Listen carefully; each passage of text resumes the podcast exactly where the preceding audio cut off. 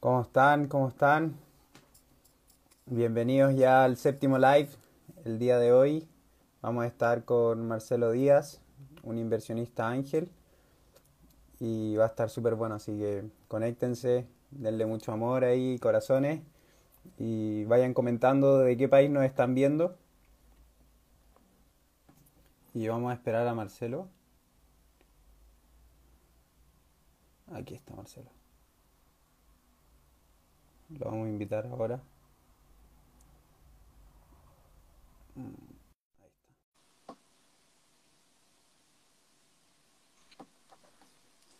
Hola, ¿cómo ¿Qué tal, Marcelo? ¿Cómo estás? Bien, bien, ¿y tú? Bien, súper, gracias. Buena, buena, buena, qué gusto estar acá. Agradecerte por, por aceptar eh, la invitación y también a, a, a Rob por la gestión y, y contactarnos contigo. No, buenísimo, buenísimo. Bueno, bueno el formato, así que con barbita, en polera, con cuarentena, Está bien. así que Cuarentena total, así es. de todas partes. Genial. ¿Tú me escuchas bien? ¿Sí? Sí, perfecto, ¿y tú? Sí, perfecto. Eh, bueno, Marcelo, eh, eh, partamos un poco. Eh, cuéntanos, bueno, para las personas que todavía no te conocen, cuéntanos un poco a qué te dedicas, eh, cuál es tu especialidad y cuál es toda tu trayectoria, digamos, en el mundo de los negocios. Eh, ya, no sé cuál es el formato que tienen, eh, no sé si son cinco horas de Insta. Lo que pasa es que Eh, siempre no, me da risa ahora tengo... Instagram, an- Dale. sí, que Instagram antes a los 50 minutos, más o menos una hora, cortaba la transmisión, pero ahora es recorrido lo, lo que dure, digamos. Así que tranquilo no, que la gente que está aquí tiene ganas de escuchar y aprender. Buena, buena, buena. Lo que pasa es que ya son 20 años emprendiendo y armando empresas, entonces es un montón de tiempo. Voy a tratar de, de comprimirlo cortito. Yo, ¿a qué me dedico hoy día? Yo tengo una empresa que mm, apoyo a grandes compañías a, a- a apoyar emprendimientos, a ayudar a emprendimientos. Mi, mi mantra, lo que me vengo dedicando hace muchos años, es eh, tratar de mejorar la calidad de vida de la gente a través de apoyar sus emprendimientos. Al mismo tiempo, eh, en esa medida, en esa medida lo que he hecho es invertir eh, plata personal en varios startups eh, y levantar fondos de inversión para invertir en, esa- en otras compañías que son más grandes. Eh, fui emprendedor desde el año, partí emprendiendo el año 2000 más o menos, Ujú. 98, 2000. Eh, he tenido 11 empresas, eh, he fundado y fundido, como dicen en, en- en la jerga, porque también he perdido mis compañías, he perdido mi capital, todo, digamos, partir de cero varias veces. Eh, y eso, bueno, es cana, eso, eso te va ayudando a ser más resiliente, a aprender que, cuáles fueron tus errores, hacer las autopsias, comenzar una nueva compañía. Y, y antes le decían empresa, ahora le decimos startup, depende del, del modelo que uno trabaje, ¿no? Eh, ya, a partir del año 2009 me puse a trabajar en la, en la incubadora de negocios de la Pontificia Universidad Católica de Chile. Eh, después tomé la gerencia de esa incubadora eh, y logramos armar un grupo muy interesante de startups que apoyamos a, para llevarlos a Silicon Valley, a China, a Europa y a toda Latinoamérica. Eh, ujú, de ahí me salí, armé un fondo de inversiones en Medio Oriente. Mi, mi verdadero apellido no es Díaz, es Abdel Messi, mi familia es de Palestina. Llegó hace ujú. 100 años a Chile, entonces volví a, a ver si podía armar algo parecido allá, porque en Europa me había dado cuenta que había mucho, eh, mucha hambre por invertir en emprendimientos en el Medio Oriente. Armé un fondo de inversiones allá, volví a Chile, después, después hola Inteligencia Emprendedora, después me uní a un grupo de, de emprendedores que tenían un fondo de inversiones muy grande de Telefónica en Chile, ujú, el Capital. Eh, invertimos en compañías grandes, eh, nueve empresas muy bonitas, todas funcionando perfecto, me gusta mucho. Me salí, volví a emprender, volví a vender mi empresa en una fintech. Eh, ahora estoy armando un fondo de inversiones nuevamente en Chile.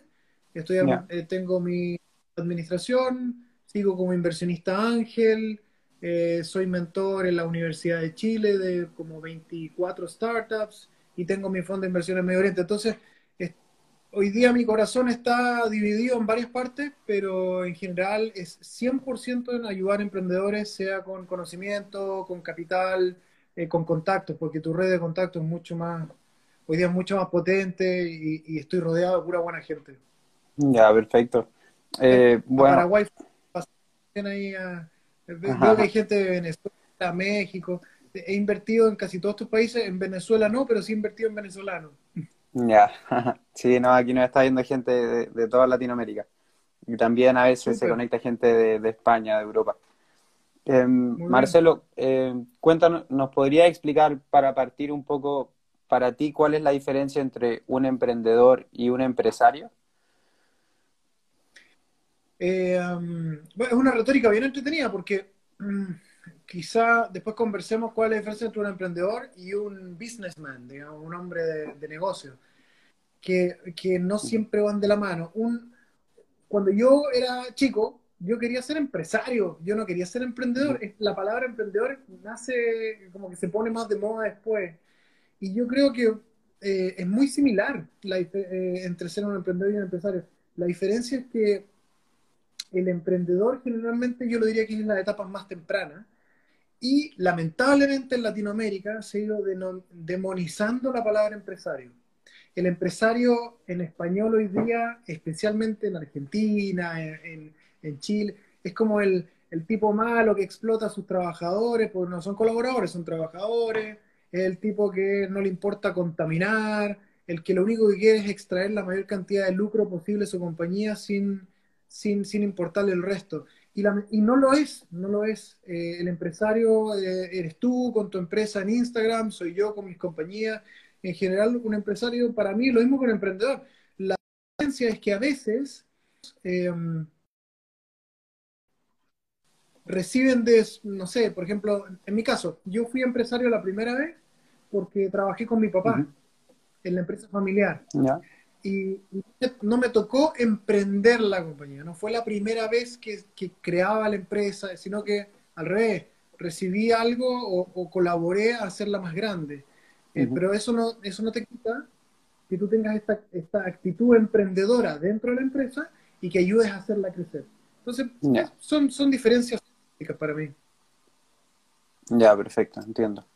Em, bueno, ¿podría explicarme un poco eh, para todos los que no conocen estos conceptos del, venture capital o el capital de riesgo, eh, ¿qué es y qué es un inversionista ángel? Súper. Mira, en la vida de un emprendimiento, em, voy a partir desde el emprendimiento, que es la raíz por la que los inversionistas existimos. Existe un emprendedor, joven, viejo, lo que sea, que quiere crear una empresa. Cuando la crea, porque de la idea al hecho hay millones de años luz. Y siempre cuando me dicen, ah, a mí también se me había ocurrido, eso nosotros le decimos los one entrepreneurs, no, los no los emprendedores, los que quieren ser emprendedores pero nunca han tenido los cojones y las agallas de emprender, que es súper difícil. Eh, y, ¿Y cómo se llama? Oye, a todos esos comentarios políticos no estoy ni ahí, a mí me da lo mismo, a mí, sea el presidente que sea, sea el político que sea, uno tiene que, como empresario, como emprendedor, tiene que sobrevivir con todo. para adelante con lo que venga, maestro. Oye, y, mm, eh, y, cómo se llama? Ahí está la hice una prima, qué chistoso. Oye, ah. bueno, y el tema es que cuando tú creas tu compañía, cuando tú creas tu compañía necesitas capital. Y tu capital puede ser recursos como humanos, como puede ser dinero o tiempo, que es tu recurso más escaso. ¿Cierto? ¿Qué es lo que va pasando? Entonces, cuando empiezas con tu empresa, generalmente, eh, eh, seas hombre, seas mujer, seas el emprendedor o emprendedora que, quieras ser, necesitas este capital. Empieza y finalmente empieza con tus amigos, con tu conocido o con gente de confianza, ¿cierto? Llevas tu empresa adelante. De ahí, cuando requieres algo de capital, mi recomendación es que se acerquen generalmente, o si es que no logran sacarla rápido adelante, a incubadoras de negocios, aceleradoras, que son instituciones como centros de emprendimiento que yo administro, que ayudamos a emprendedores, sea por equity, sea por plata, sea por, en mi caso es filantrópico, pero lo hacemos con, con el espíritu de ayudar a esos emprendedores a salir adelante. ¿Ok? Una vez que esa empresa empieza a crecer, y si requiere más capital o más recursos de lo que dispone, va a tener que salir a buscarlo. Y ahí es cuando entran los inversionistas ángeles. Una inversión ángel es, un inversionista es una persona natural que inyecta capital, que invierte en tu empresa, que puede ser a través de deuda convertible o, o a través de, de, ¿cómo se llama?, de dilución de tu capital, de tu, es decir, yo entro como, como socio tuyo, entro a tu compañía para entregarte ese dinero, mis contactos y mi conocimiento para que tu startup crezca rápido. ¿Ya? Si a tu empresa le va lo suficientemente bien, no va a ser suficiente mi capital ni el de mis amigos. Los inversionistas ángeles en general invertimos entre muchos. Es, muy raro que yo voy y te ponga 100 mil dólares. es más fácil que te ponga 20 mil y con cinco amigos hacemos los 100 y te, ayudamos a crecer. ¿Te fijas? Y después, y después, ¿cómo se llama?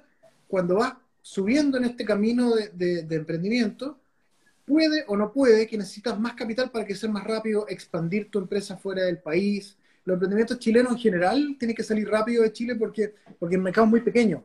Y si quieres crecer rápido, tienes que irte rápido a Latinoamérica o a otros mercados.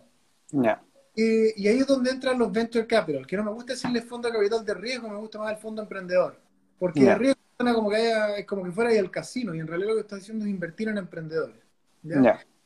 Los fondos de capital de riesgo, lo que hacemos es invertir grandes cantidades de dinero, desde 500 mil dólares hasta 5 o 6 millones de dólares en promedio, las primeras mm. inversiones, para hacer crecer rápido tu empresa ¿ya? y llegar a ciertos hitos en unos 18 o 36 meses. Ese es nuestro foco. La diferencia con el inversionista ángel, que yo como inversionista ángel, cuando invierto en tu startup, estoy esperando un retorno más o menos de un de cinco veces lo que yo puse en cinco años. Ya. Ese es como meta. ¿Por qué? Porque voy a invertir en 10 empresas y probablemente una le vaya bien y el resto se muera en el camino. Entonces, perdón, invertir en cinco empresas. Entonces, esas, esa una, un quinto tiene que pagarme las otras cuatro que no se pagan. Ya, perfecto, entiendo. Y mi negocio puede ser a través del retiro de dividendos, que es raro, o la venta de las acciones de mi empresa. Entonces, yo voy, te pongo dinero, entro por un 5%, un 10% de tu, de tu empresa, te ayudo a crecer y en cinco años vendo mi participación. Se, lo vendo a un tercero, te la vendo a ti como emprendedor. ¿Te fijas? perfecto. Los fondos de capital de riesgo son, son fondos administrados por, vale la redundancia, una administradora de fondos de capital de riesgo, ¿ya? que invierte en al menos 10 compañías. Y, y tiene 10 años, es un, tiene un pulmón más grande para que en esos 10 años se venda la participación en esas empresas. Entonces, los fondos no queremos vender tan rápido, queremos incluso esperar un poco, ayudarte a seguir creciendo, hacer, darte varias rondas de crecimiento, apoyarte en este crecimiento y, y, en un periodo entre 8 y 10 años vender la participación de nuestro en tu empresa. Entonces, un matrimonio con cláusulas de divorcio, desde el día 1. Ya, perfecto. Eh, y, ¿Y cuál es la diferencia? La diferencia es que eh, no es Shark Tank, ¿no? como dicen ahí Jesús, no es que nunca toma una participación y chao, sino que nosotros nos hacemos socios y participamos de los directorios, ayudamos al emprendedor a convertirse en un empresario de, o a un businessman, porque lo que me pasa mucho en Latinoamérica es que me encuentro con muchísimos emprendedores muy buenos, extremadamente buenos en lo que hacen, pero no por eso saben administrar una empresa de 150 personas. Ya, perfecto. Es normal, es normal, si nadie aprendió, nadie nació sabiendo. Entonces, eh, ahí es donde uno mete ya un poco más de, experiencia en directorio, gobierno corporativo. Oye, la cantidad de peleas en las que he estado metido de otras empresas que se pelean por la propiedad intelectual, que se nos, porque eran matrimonio y se, y se divorciaron en el proceso, que se enojan porque uno se da vacaciones y el otro está trabajando. Eh, eh, al final uno hace consejero matrimonial, pero siempre pensando en el bienestar de la compañía. Y, con los pies puestos en la tierra, ya dejé de ser temperamental hace muchos años y me han pasado tantas cosas malas que hoy día ya me río un poco Y, y, y, cuando ves los problemas que tienen los emprendedores, lo encuentro ya está chistoso. Entonces trato de bajar un poco el nivel, trabajamos bien en conjunto y hacemos crecer las compañías. Em, lo importante aquí es que uno es un socio y que tiene que agregar valor, no solo capital. Pues si fuera solo capital, que vayan al banco, que probablemente igual no les pase el capital, pero porque tienes que, em, no sé, eh, hipotecar tu casa, de todo. Pero como lo que nosotros hacemos como fondo es participar de tu éxito y en el caso de que no sea exitoso, si tú eres un buen emprendedor y las cosas no se dieron porque el mercado no, no era el adecuado, porque te pegó el coronavirus, porque se cayó la crisis X número 48, pues ya vamos de crisis en crisis. Si tú eres un buen emprendedor y la empresa no va bien, lo más probable es que volvamos a emprender en ti, eh, volvamos a invertir en ti. Entonces hay un tema de confianza, hay un tema ahí creciendo en conjunto, ¿te fijas? Ya, perfecto, entiendo. Eso. Em, ahí, eh, eh, ¿cuál es el proceso, digamos, un emprendedor tiene una idea y recurre a ustedes? Eh, ¿Cuál es el proceso que se sigue, digamos? ¿Se invierte capital? En, se le da capital de trabajo, se invierte en, en, en personas, en equipamiento, etcétera y, cuánto invierten en un inicio y después cuando el negocio ya le comienza, comienza a ir bien y a demostrar resultados, cuánto invierten ahí para escalarlo aún más. Súper. Voy a hablar en dólares para que entienda todo, todos los que están aquí, ¿te parece? En general, depende del, estadio en que se encuentra. En un principio, en, la incubadora de negocios, por ejemplo, nosotros invertíamos hasta 100 mil dólares por un, no sé, 5% de la empresa. ¿Te fijas? ¿Cómo hacíamos? con, eh, con stock options, eh, pedíamos una cláusula para comprar stock options o notas convertibles. Una nota convertible es un documento que es una deuda que tiene, no sé, 18 meses, 24 meses, con un interés muy bajito, del orden del 7%, ¿ya? Y con una tasa de descuento. Entonces, yo invierto 100 mil dólares en tu startup, trabajo contigo por 24 meses, y al final de esos 24 meses, mis 100 mil dólares se van a transformar en 100 mil más lo, el 7% anual y el precio y el valor de tu acción al mes 24, un día, lo calculamos con un descuento del 20%. Entonces ahí entro a participar a tu compañía y mi premio es que como, como creí en ti cuando nadie creyó, entonces me hay un 20% de descuento el precio de la acción. Entonces, si tu acción vale un dólar, yo entro por 80 centavos. ¿Te fijas? Ya, perfecto. con mis 114 mil dólares. Eso, o 115 mil. Eso es más o menos como trabajan las incubadoras de negocio los inversionistas ángeles andan en un orden similar, pero lo que hacen las buenas incubadoras es que le presentan a los inversionistas ángeles cuando, cuando la empresa ya está facturando, cuando ya está creciendo, es decir, cuando disminuyó el riesgo de inversión. ¿Por qué?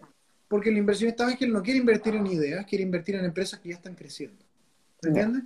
Y las incubadoras lo que hacemos es que recibimos, no sé, yo recibía 1.500 startups al año invertía en 35 y de los 35 le presentaba a Los Ángeles unos 24, 25.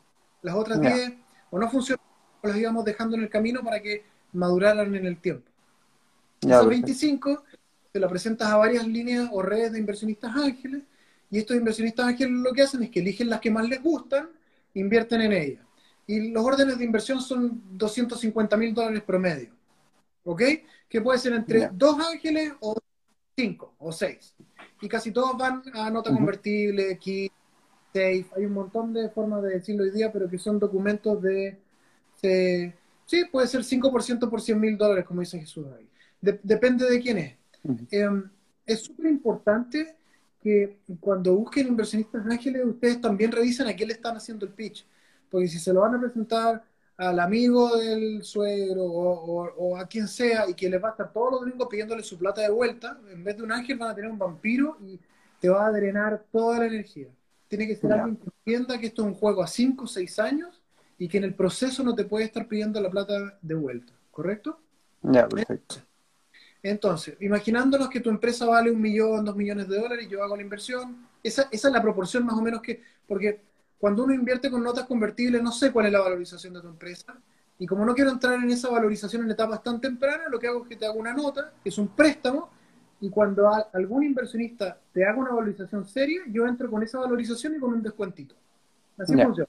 ¿ya? primera incubadora, aceleradora de negocios, 500 startups, eh, mira, hay miles. La verdad que hoy día hay muchísimas. Si estás en Brasil hay como 200, en Chile tenemos 25 fui presidente de la Asociación de Incubadoras, gente de primer nivel. Después, después ¿cómo se llama? viene la inversión de ángeles y después si quieres seguir creciendo tienes que acercarte a los fondos de inversión. En todos los países, más o menos, hay eh, fondos de capital de riesgo. Hay algunos que invertimos en etapas tempranas, otros que invierten en etapas ya de crecimiento.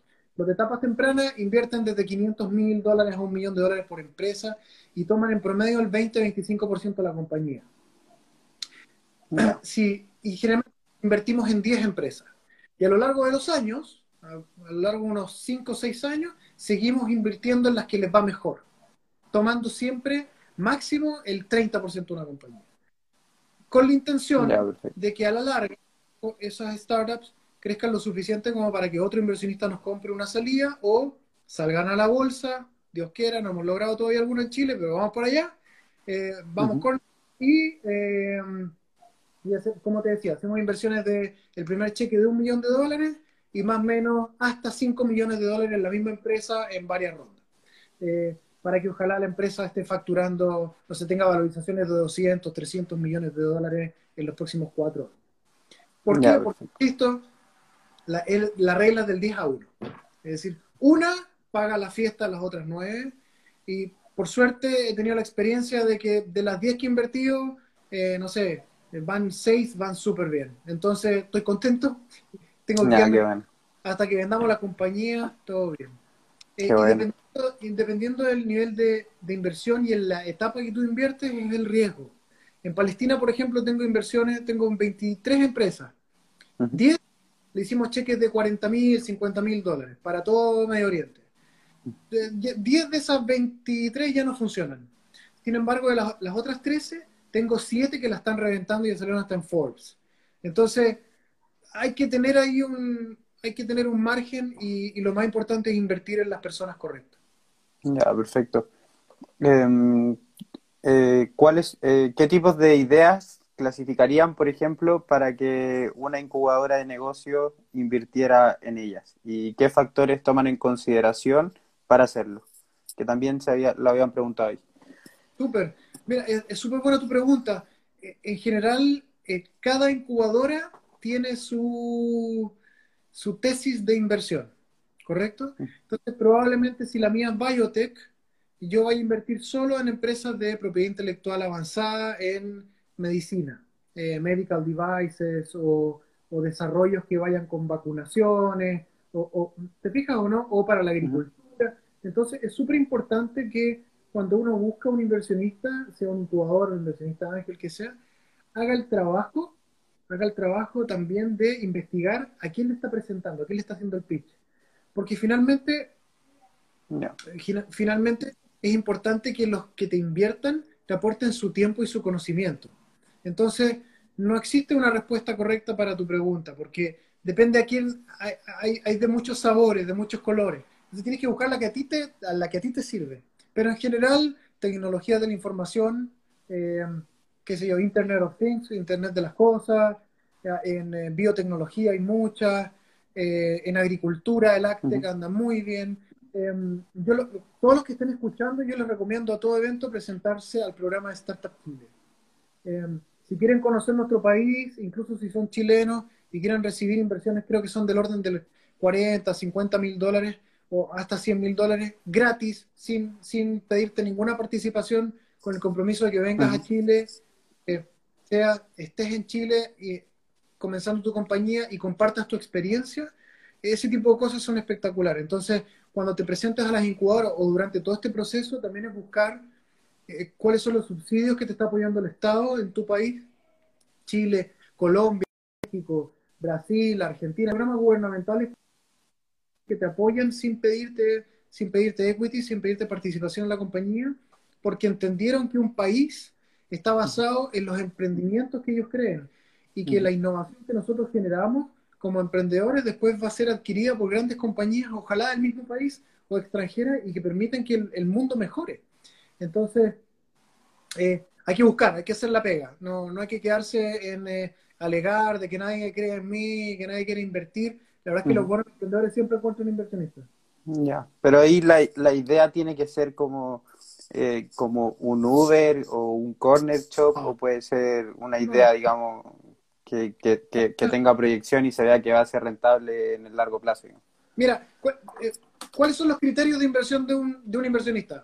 Sea cual sea. Primero, el equipo. ¿Cierto? Si tú me estás presentando una idea, las ideas valen cero. Pero si tú me estás presentando algo que ya está funcionando, tú tienes un equipo de fundadores detrás que sabe hacer las cosas, que sabe más que yo específicamente en eso, y donde veo que yo puedo agregar valor con mis contactos, con mi capital, eh, con, con, potenciales clientes, con potenciales, eh, no sé, distribuidores, etcétera. Ahí es donde, porque hay un fit, hay un marketing, hay, hay, un, hay un eh, yo te puedo entregar algo más que dinero y tú puedes entregarme un montón de cosas y entre los dos podemos crear algo. Entonces, lo primero es el equipo. Segundo, ¿qué tan grande es el mercado? Si el mercado es chiquitito, por muy bueno que sea tu tecnología, probablemente vayamos a ganar poca plata. ¿Cierto? Por lo tanto, como yo estoy buscando un retorno económico, voy a participar de tu empresa siempre y cuando nos vaya bien a los dos. Tercero, ¿ese mercado está creciendo o está decreciendo? Yo no me compraría un taxi hoy día. Entonces, eh, depende de cada mercado. Y cuarto, si los socios fundadores, de nuevo vamos al equipo, manejan la tecnología. Porque si tú tienes una idea, pero contrataste a una empresa de desarrollo de software y no hay nadie en tu empresa que escriba código, probablemente no, no vaya a invertir en tu empresa si es de tecnología. Porque si no, mi dinero se va a ir a un tercero que lucra con, con mi capital para hacer desarrollos que vamos a tener que ir cambiando todo el tiempo. Entonces, tiene que haber alguien en el equipo que, que sea, da lo mismo cuál sea, pero que sea un socio y que maneje muy bien el emprendimiento en sí. Y ahí va a tener un socio tecnológico, uno comercial, un administrativo, etcétera. Pero no, tiene que ser. Si yo quisiera entrar a Uber hoy día, no tengo el capital para hacerlo. Eh, quizá como fondo de inversión sí, como persona natural no. Entonces depende a quién te acercas, es el tipo de emprendimiento que vas a apoyar. Ahora, en general, en general, es muy raro que alguien invierta en una idea. Es muy raro. Tengo que creer demasiado en ti como para, creer para invertir en una idea. Porque si yo estoy poniendo mi capital y tú, por ejemplo, estás part-time, estás trabajando 50% en esto y 50% en esto, y me pides mi capital para, tirarte a la piscina, no hay compromiso. ¿Te fijas? Entonces tengo que ver que hay un compromiso full time, todo el equipo de cabeza porque creemos en esto.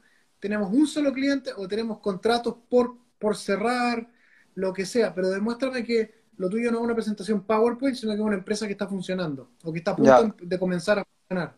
¿Y ahí cuánto tiempo más o menos eh, tiene que estar funcionando? ¿Tiene que tener historia la empresa, digamos, seis meses, un año? Depende. Por ejemplo, los inversionistas ángeles podemos entrar cuando la empresa está funcionando hace un mes. Da lo mismo. Ya, ya. ¿Ya? Las jugadoras de negocio también. Eh, perfecto. Los fondos de capital de riesgo no. Los fondos de capital de riesgo quieren ver por lo menos ya un año de operación en promedio. Es muy raro que alguien te haga un cheque con dos, tres meses. Ya. Y ahí... Porque, en el año de operación yo voy a ver cuáles son las unidades económicas de tu compañía. ¿Y cuáles son? Costo de adquisición de clientes, ciclo de venta, cuánto te demora en cerrar un negocio, cuál es el ticket promedio, cuál es el lifetime value de tus clientes, cuánto tiempo se han quedado desde que, desde que comenzaron a trabajar contigo, cuál es el churn rate, cuántos de ellos se han ido porque no les gustó tu servicio, qué cosas has aprendido durante este año, cuáles fueron los mayores errores que cometiste. Eh, todo ese tipo de cosas en menos de un año es difícil. Entonces los fondos pues, tenemos 10 años para, cosechar. Entonces preferimos esperar un poquitito, conocerte, que nos vayas contando mes a mes cómo estás creciendo y cuando ya nos gusta te llamamos para tomar un café. Ya, perfecto. Y ahí en ese momento hay que llegar como con un plan de negocio. Yo estoy en ingeniería comercial y, por ejemplo, en mi tesis tuve que hacer un plan de un plan de negocio desde una idea en cero y proyectarla a cinco años. Eh, es más o menos eso es lo que hay que hacer, como un plan de operaciones, plan de recursos humanos, plan de marketing. Eso es lo que hay que presentarle a un inversionista ángel. A mí los planes de negocio me encantan para la chimenea. Nunca he visto un plan de negocio que funcione, jamás. Para mí no lo único que me sirve tu plan de negocio es para ver que detrás del emprendimiento hay un emprendedor que se dio la lata de armar un plan y que más o menos sabe para dónde va. Eh, las incubadoras de negocio invertimos 18 meses. Yo, nadie sabe lo que va a pasar después de 18 meses. En eh, la condición en que nos encontramos hoy día, no sé qué va a pasar en 6 meses. Entonces, por lo menos nos gusta saber quiénes son. Me traen un canvas. Tráeme un business model canvas completito. Eh, tráeme cuáles son tus hitos a 18 meses y te hago una nota convertible. Es decir, si me gusta tu empresa con la unit economics que con la unidad económica que te expliqué recién. Ya, perfecto. Como fondo de inversión, no sé si te voy a pedir un plan de negocio, pero sí quiero saber si sabes para dónde vas. Ya. ¿Cuáles son tus metas? Si conoces bien a tus clientes, si sabes en qué te has equivocado. Ese tipo de cosas son mucho más importantes para nosotros que, que si me escribiste un documento de este porte que nos sirve mucho. Sí, porque eh, en ese tipo, en ese plan de negocio uno tiene que hacer como una proyección y, y estimar más o menos cuánto cree que va a crecer, pero es difícil si, si, es que no salía al mercado, digamos. Claro, e, efectivamente. Eso sí, eso sí, proyecciones financieras sí. De hecho, yo todos los emprendimientos que quieren trabajar conmigo y que quieren ya levantar capital, los mando... Ah, mira, a ver, Adel Suknik. Un saludo a Adel. Oye, tenéis buenos seguidores, ¿ah? gente con plata. Oye, no, lo importante aquí, eh, hay un software que se llama Lightplan, a mí me encanta. Lightplan.com. Y te sirve para armar proyecciones financieras, cash flow, balance, etcétera y permite a los emprendedores a organizar un poquitito más, a organizarse un poquitito más. Esa es una de las que yo recomiendo a todos que utilicen y que me sirve a mí para entrar y echar una ojeada más o menos para dónde voy. ¿Mm? Bueno, a todo esto yo no soy ingeniero comercial, soy ingeniero agrónomo. Eh, y terminé metido en un campo que no era el mío. Sí, sí. Mira, al final es importante lo que uno estudia, pero para mí la universidad es un universo y lo importante es que conozcas gente, que salgas de tu burbujita, que viajes por el mundo, que trates de armar tus propias empresas y que te equivoques harto, porque la verdad que eh, eh, es súper sistema. Eh, me está preguntando, se llama Lightplan, L-I-B corta E P-L-A-N.com. Después se lo puedo mandar en el mismo feed. Ya, perfecto. Y no me pagan comisión, me encanta. Hay un montón de herramientas que me gustan mucho y que te las puedo ir recomendando después en el programa para que los HubSpot, para que las empresas sean bien ordenaditas. Me gustan los CRM, Pipedrive, HubSpot. Me encanta, me encantan cómo se llama Liveplan como, como, no, Live, Liveplan no, Live como vivo, eh, ah. como de vida. Me gusta Liveplan como, como forma de organizar los presupuestos. Em, me gustan también los, los, ¿cómo se llama? La, que permiten tener un canvas ordenadito para poder con las empresas. Eh, bueno, hay un montón de herramientas que te puedo ir dando en el, camino. Ya, perfecto. Ahí igual las voy a anotar y, después hago una, una, publicación con todas las herramientas que recomiendas en, la entrevista. Súper. Em, bueno, em, ¿cuáles son algunas de las empresas que ha invertido en Latinoamérica que han tenido éxito? Eh, la, verdad es que son un montón. Eh, ahí, ahí, la, ahí la agarró Mr. Junior 01. Oye, eh, yo siempre cuando me dicen cuál es la que más te gusta, es como decirme cuál es tu hijo más bonito, eso no se hace. Eh, entonces depende cómo mides el éxito. Yo soy fundador de una empresa que se llama Tremulei, que significa crece en Mapudungun, que es la lengua mapuche de, de, de, ¿cómo se llama?, de nuestros pueblos originarios aquí en Chile. Eh, y esa empresa a mí me encanta y nosotros lo que hacemos son administrar centros de emprendimiento y tenemos, no sé, hemos apoyado a cientos de emprendedores de los últimos 10 años a mejorar sus empresas y tener una buena calidad de vida. ¿Es un éxito para mí? Es un éxito, es un, golazo. Eh, acabo de crear un, un e-commerce para ayudar a emprendedores que nunca han vendido por internet a vender online. Se llama gentedulce.cl. El que quiera comprar productos de de, gente que no había vendido nunca cerveza artesanal, eh, cecinas artesanales, productos de artesanía, lo que sea, que se meta gente dulce. Empresas en las que yo he invertido, que les ha ido muy bien económicamente, bueno, no sé, está Inventa, eh, que es un, es un chatbot que permite interacciones para grandes compañías, eh, MediaStream, una empresa que permite, te arma un, como un Netflix para tu canal de televisión, le digo muy bien, Luis es un crack, y ahora está, está viviendo en Miami, tengo empresas, en, en, Palestina tengo una que se llama Mashvisor, que me encanta, que ayuda a que la gente pueda comprar un departamento y meterlo en Airbnb.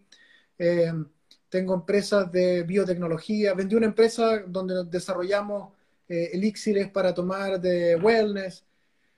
Mira, llevo 252 empresas invertidas en mi vida. Entonces, es un montón. Eh, muchas se han, han, caído en el camino, algunas son estas zombies que, que, no me las compra nadie, pero que siguen funcionando. Pero la verdad es que lo más bonito para mí es saber que, que económicamente me ha retornado todo lo que he puesto, todo, todo, todo. No, no, he perdido plata. He perdido plata en algunos emprendimientos, pero otros me lo han devuelto.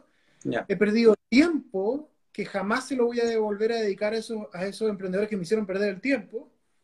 eh, ¿Y cómo se llama? Pero lo más importante es que hoy día soy un tipo súper feliz, me dedico a hacer lo que me gusta y, y, estoy, gracias a mi trabajo y a la gente que me rodea, eh, teniendo un impacto en la sociedad que, que, estoy fascinado, que lo estoy, de nuevo, lo estoy pasando muy bien y, y, que pretendo seguir haciéndolo por el resto de mi vida. Qué buena. Yo creo que esa es una de las mayores satisfacciones, como el, el retribuir a la sociedad y empezar a ayudar a emprendedores para que cumplan sus su metas. Tío. Totalmente. Eh, bueno, eh, ahora hemos hablado como de un poco 100% como a la idea, pero ¿qué tan importante es para ti el perfil del emprendedor que tuvo la idea y cuáles crees que son las características más comunes eh, de emprendedores que se convierten en grandes empresarios? Mira, a ver, el emprendedor que tuvo la idea da lo mismo. A mí me no sé si se te ocurrió a ti, pero, pero resulta que llegaste con dos socios y entre los tres los lograron sacar adelante, porque las ideas valen cero, cero. La verdad es que no sirven para nada. Aquí lo importante es quienes fueron capaces de meter esa innovación, esa idea que vale un 10% y meterle 90% y sacarse la mugre trabajando todos los días. El Benja pregunta si llegué a mi libertad financiera. No, compadre, no, no lo voy a tener nunca, jamás. Eh, los emprendedores que son buenos son gente que son capaces de tomar la opinión del resto, pero mantener su foco. Si yo tengo, si yo tengo un abanico de emprendedores, ¿ya? Y tengo uno que hace todo lo que yo le diga, en general no creo que le vaya a ir muy bien. Porque si, si yo soy tan bueno, se me hubiera ocurrido a mí. Pues. Claro. Tengo otro que no me escuche, no me hace caso, probablemente tampoco invierta porque no le agrego ni un valor.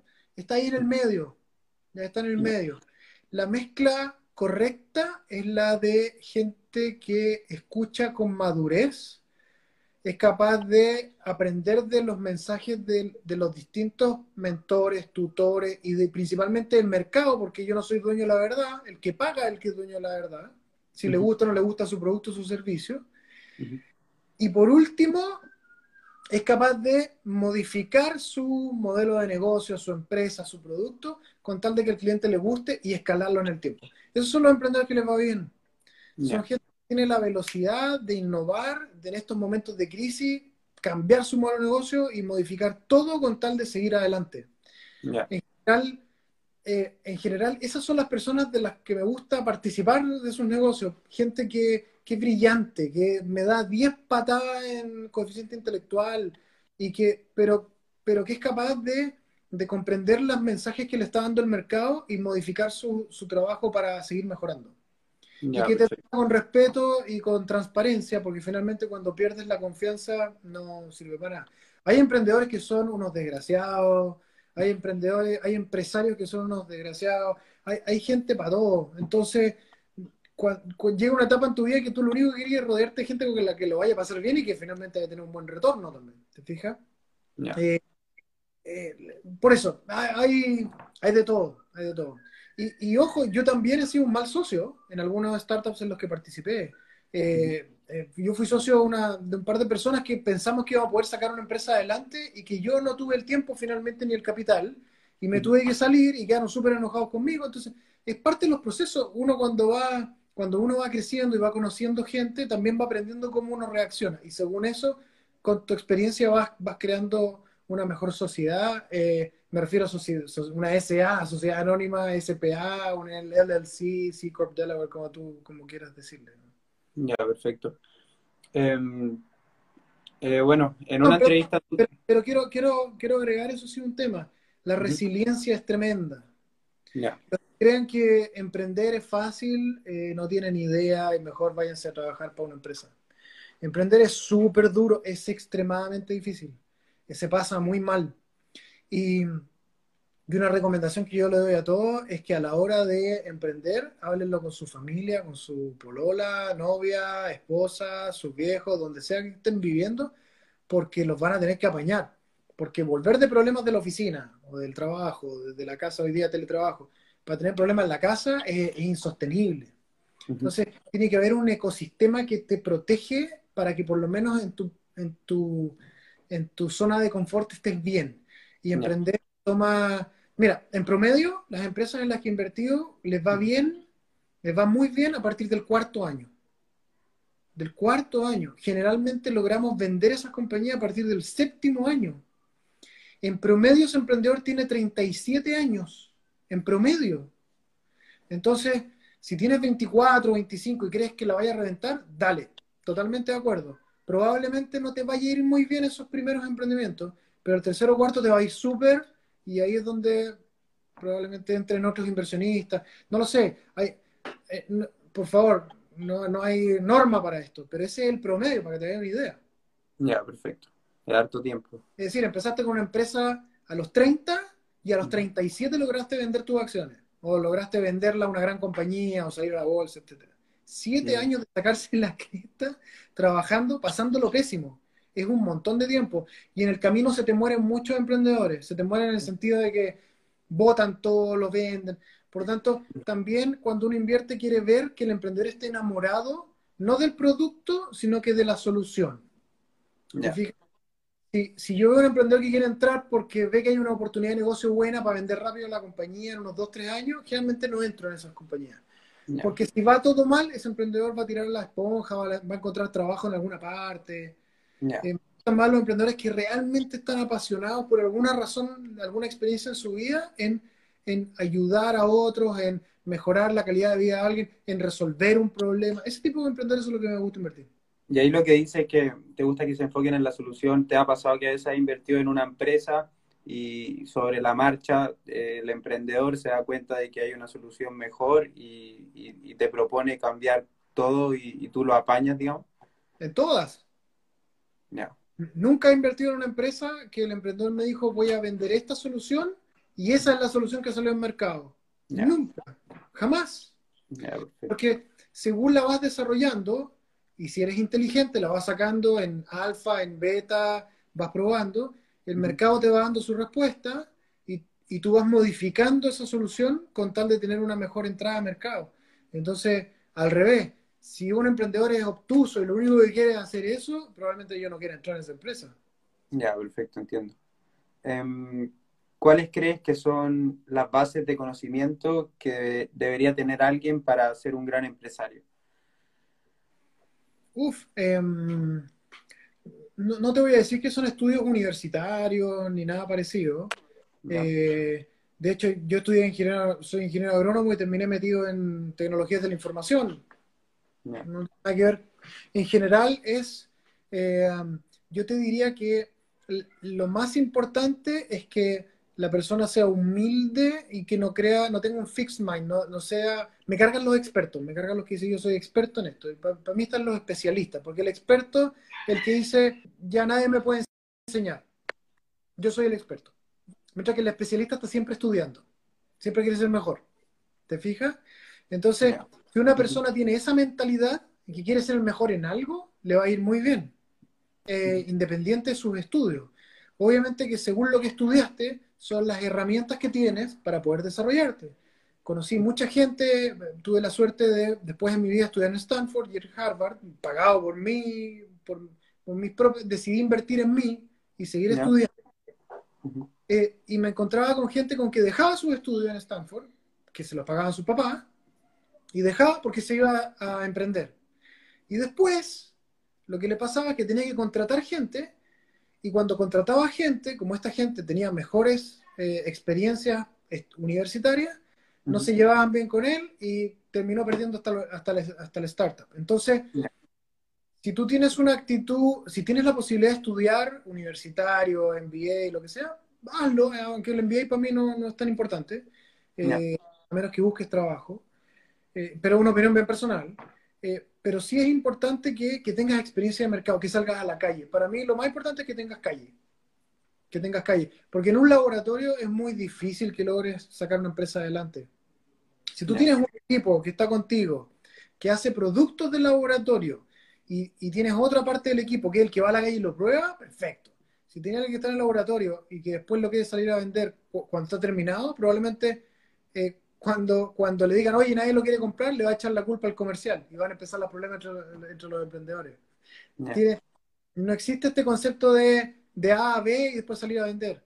Hay que hacer lo que hizo Jobs, que es salir a la calle. No, no hay que preguntarle a la gente si quiere un Walkman más chico, pregúntale, pregúntales por su experiencia y después sacar un producto que satisfaga esa experiencia. ¿Y ahí recomiendas eh, siempre hacer un mínimo producto viable? A todo evento, siempre. Aunque sea una caja de zapatos pintada, pero el MVP para mí es, primordial, es, parte de mi, de, mi, punto de vista de vida. Para mí emprender es lo mismo que hacer un método científico. Yo te lo en el colegio. Yo tengo una hipótesis, yo creo que este producto, este servicio le va a gustar a este segmento del mercado y que además está dispuesto a pagar este precio. ¿Qué voy a venderle? ¿A quién? ¿Cómo? ¿Y a cuánto? ¿Y cuándo? ¿Cuándo lo voy a vender? Eh, responde esas preguntas y tener una empresa. Ya, perfecto. Perfecto. Em, bueno, en, eh, en, una entrevista vi que decías que el, emprendedor latinoamericano, y antes lo comentaste un poco, era, era buen entrepreneur y mal businessman.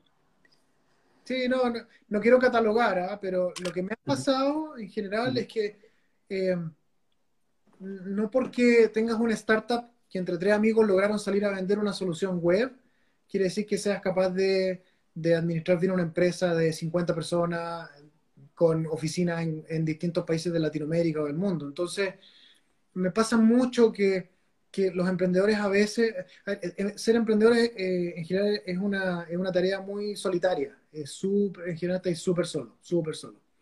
Entonces es muy importante cuando estáis vendiendo, yo digo como en el circo, que eres el payaso, el presentador, cortas los tickets y después tenés que barrer. Te vuelves loco, llega el momento en que ya tiras la toalla no quieres más guerra. Entonces, para mí es súper importante, súper importante que, rodearse de gente que te ayude a crear una empresa. Entonces, una cosa es crear una, startup, crear una empresa, empezar a vender y la otra es escalarla. Y ahí a veces donde se me caen algunos emprendedores porque no han tenido experiencia en, esa línea de negocio.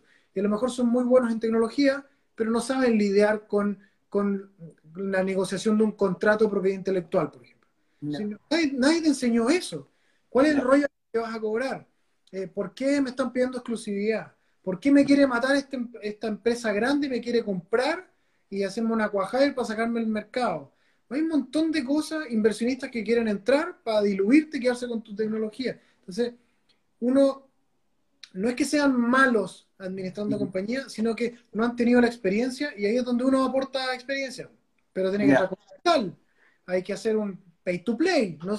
Mucha gente que se trata de colgar he visto, no muchos casos, pero he visto algunos que dicen, oye, yo soy un tipo conocido, yo entro a tu empresa, quiero el 20% y soy tu mentor. Y podéis decirle a todo el mundo que eres mi amigo. Eso es basofia, eso no se hace. Eh, que entrar con plata. Ya. Pero ahí entonces la diferencia entre una persona que eh, la, la, supo escalar bien, digamos, y lo hizo bien es porque tuvo un mentor, digamos, alguien que lo ayudó en el proceso y que ya tenía experiencia. generalmente no estuvo solo no estuvo solo. Hay excepciones a la regla como en todo. Eh, mira, yo personalmente yo tuve empresas que fueron súper exitosas, solo, totalmente solo. Eh, un momento en que ya no podía más. Levanté la mano y me encontré con un montón de gente que me quería ayudar. Los metí en el directorio. Oye, me abrieron el mundo. Y de ahí, de ahí en adelante la empresa creció 10 veces más rápido. Entonces, porque yo era muy bueno en lo que hacía, pero tenía tanto trabajo que no era capaz de mirar arriba del bosque. E, entonces, por eso es bueno rodearse de gente que te quiera ayudar. Ahí es bueno entonces eh, soltar la empresa, porque de repente hay muchos emprendedores que les da, no quieren soltar el 20%, el 15%, el 5% de la empresa, como que quieren ser dueños de todo, pero a la vez en nada. Entonces es, bueno tener como esa mentalidad de, soltar y pedir ayuda, digamos. Sí, mira, en, general, lo único que tiene el emprendedor es, es, es que eres dueño de tu empresa. Valga, valga uno, diez o cien, da lo mismo. Da lo mismo lo que valga.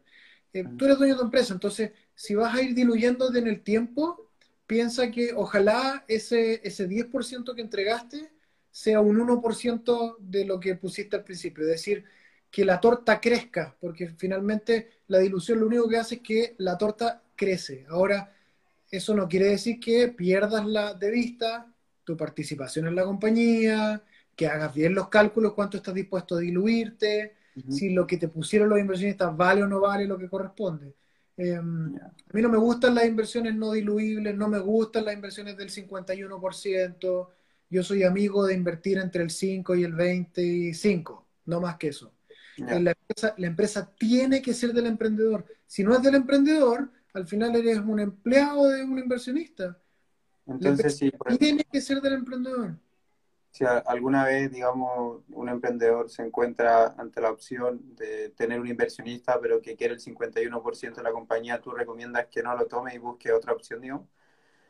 No, tampoco lo hago, pero no es una opción que me gustaría. Lo que me gustaría es que, vaya al supermercado, que no se vaya con el primero. Y aquí hay una recomendación para los emprendedores. Cuando tú llegas completo y totalmente desesperado porque se te acabó la plata y no eres capaz de pagarle a tus colaboradores, estás en una pésima posición para negociar. Por lo tanto, eh, piensen seis meses, un año antes, eh, a quién le están presentando sus empresas para cuando requieran crecer. Entonces, vean bien, en general, si alguien te pide el 51%, tiene que ser muy buena la oferta porque si no, no, la tomaría en general. Ya, entendiendo, a la hora de vender tu compañía, si viene Uber, lo que pasó con Shop, y te ofrece X, 500 millones de dólares por el 50%, bueno, está dentro de mis expectativas, vamos, es un buen partner. no, no, hay regla de oro, depende mucho de para dónde vas. Ya, perfecto. Em, eh, bueno, eh, un poco, ¿quiénes, ¿quiénes han sido tus mayor influencia en los negocios? Eh, bueno, mis viejos, finalmente uno aprende de ellos. Mi papá siempre emprendedor, siempre trabajador. Nosotros nos dijeron que mis abuelos habían llegado con una mano adelante, la otra atrás de Palestina y no tenían ni uno y se sacaron la cresta trabajando y sacaron su empresa adelante. Eh, mi familia siempre ha sido mi ejemplo, mis abuelos por ambos lados. y de ahí en el tiempo más que tener, no, sé, yo era basquetbolista, yo miraba a Michael Jordan, que ahora está de moda Last Dance, pero la verdad es que el negocio, el negocio principalmente así es una mezcla de lecturas que he tenido en la vida y experiencias con una mirada humilde las que me han tirado para adelante. Yo, yo soy un amante del karma positivo. Cada vez que alguien me pide ayuda, dentro del tiempo que tengo, hago todo lo posible por dedicarle mi, una asesoría, una hora, lo que sea, aunque se la deje para un mes más adelante porque tengo la agenda tapada de reuniones. Y hoy día es peor porque antes por último me tenía que mover, ahora apago un Meet, me meto un Team y después meto un Zoom, entonces ya no alcanzo ni ir al baño, no alcanzo ni tomar un café. Pero ¿por qué? Porque sé que en algún momento, en algún momento, esas personas cuando yo levante la mano me van a dar una mano de vuelta. Y, y lo que me ha pasado es que hoy día tengo startups a los que estoy invirtiendo, a los que estoy apoyando con mi tiempo, y me, y me acuerdo, ah, este gallo le podría servir que lo presente en esta empresa, dos WhatsApp y en general, generalmente la recepción es espectacular. ¿Por qué? Porque estoy ayudando a uno con una innovación y estoy ayudando a otro a meterse en el mercado. Entonces, no gano nada, económicamente no gano nada, pero estoy sembrando algo que me ha, ido, me ha redituado, pero por mil. Impresionante. Hoy día estoy cosechando eso y, sigo, sigo sembrando. Por eso la red de contacto es súper importante, hay que cuidarla mucho y respetar a todo el mundo con el que has trabajado. he tenido montones, montones. He tenido, olvídate la cantidad de mentores que he tenido. Gente de primer nivel. Eh, hoy día tienen empresas en, Silicon Valley que venden, no sé, centenas de millones de dólares al año. Y, tengo otros que han quebrado, que les ha ido pésimo y aprendí un montón de sus experiencias de, de lo mal que les fue. Eh, a mí también me fue pésimo un momento dado en la vida y tuvimos que salir adelante. Esas son las cosas que, que hacen que, que, uno tenga cuero eh, duro y que las rayas del tigre y vamos para adelante. Muy perseverante. Bueno, ahí dice, gran persona Marcelo, qué buen live, grande Marcelo. Gracias, gracias. Em, bueno, ¿qué consejo le darías a todas las personas que están viendo o que lo verán luego? Que algunas pueden ser jóvenes de 18, 19, 20 años, otros eh, de 30, etcétera. Eh, ¿Qué consejo les darías para convertirse, eh, o sea, para convertirse en, en, empresarios, digamos? ¿Cómo podrían comenzar su camino? Mira, lo, lo primero, decirles que si hay un momento mm, donde hay menos roce y es más simple emprender es cuando estás en esa maravillosa casa de tus papás. No hay nada mejor en el mundo que te laven la ropa, viejo. La verdad es que... Eh, ¿Por qué? Porque en el tiempo, con el tiempo, eh, la curva de crecimiento, de dificultad de emprender se va haciendo cada vez más difícil. No es lo mismo cuando ya estás casado o cuando ya vives con alguien. No es lo mismo cuando tus gastos son más, no es lo mismo cuando tu hijo entra al colegio, cuando tienes que pagar, eh, qué sé yo, cuotas mensuales. Entonces, con el tiempo se va haciendo cada vez más difícil. Entonces, si puedes aprender, si puedes tratar de emprender, aunque sea, por último, sacando productos al mercado, aprendiendo de cómo se comportan tus soluciones, ir a la calle, eso ayuda un montón. Entonces, en, en, en ¿cómo se llama? en general yo recomiendo eso. Entre más joven, mejor. Si a los 24 años ya tuviste tres empresas y esta le, está, le pegaste el palo al gato y está creciendo, bien, es mejor que a los 40, ¿cierto? Lo que no quiere decir que tengas que ser emprendedor. Esto de empujar a toda la gente a emprender, yo lo encuentro súper irresponsable. Y hubo un momento en que perdí todo, viejo, todo, todo, todo, todo, todo. Entonces, no todo el mundo es un emprendedor nato y no, y, no es una experiencia muy agradable. Entonces, si lo van a hacer, piénsenlo bien.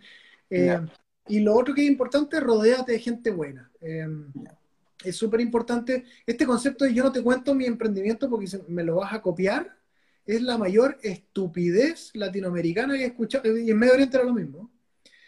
Por dos razones si te la cuento y tú me la puedes copiar, quiere decir que yo no agrego valor en nada. Cualquiera me lo puede copiar. ¿Cierto? Segundo, si con solo escucharlo, además, eh, tú lo puedes empezar a hacer, quiere decir que, que ¿cómo se llama? Que, que, no hay propiedad intelectual, no hay nada. La verdad es que no. no. Esto de firmar NDA, contratos de confidencialidad, yo no firmo, no. Eh, la idea es que al revés, que se lo cuenten a todo el mundo. ¿Por qué? Porque es súper fácil decir, ah, a mí se me había ocurrido esa. Ah, sí, yo hace años pensé hacer lo mismo, pero no lo hice. Está lleno esa gente. El 99% del mundo es así. Una cosa es decirlo y otra cosa es ya, lo voy a hacer. Y armar un plan y dedicarle horas de tu vida y salir a la calle a vender esa cosa. Es súper difícil. Ya, perfecto. Es súper complejo. No es comprar el dominio, eh, meterte en el G Suite y, ponerte a hacer Google AdWords. Mm, no. es tan fácil. Entonces, por lo mismo, eh, coméntenselo a todo el mundo. Y, lo más importante es que sea todo el mundo, no la abuelita. Porque la abuelita te decía, ay, qué lindo, mijito, sigue adelante. No, hablen con todo el mundo, que, ah, que los hagan pedazos, que les digan, no, esa porquería no sirve para nada. ¿Pero por qué no sirve para nada? No, mira, no te lo compro. Ya, pero ¿por qué no me lo quieres comprar? Mira, porque está muy caro. Perfecto, ganaste información. Y tuve la suerte de conocer a, Will, el, el, founder de WordPress. Y él estuvo seis meses, un año en el Customer Service. Él respondía a los correos de la gente de por qué no le gustaba WordPress. Los llamaba por teléfono, los invitaba a almorzar. Esa es la mentalidad. Yeah. Tiene que aprender desde la base, ser súper humilde, súper humilde. Ya, perfecto.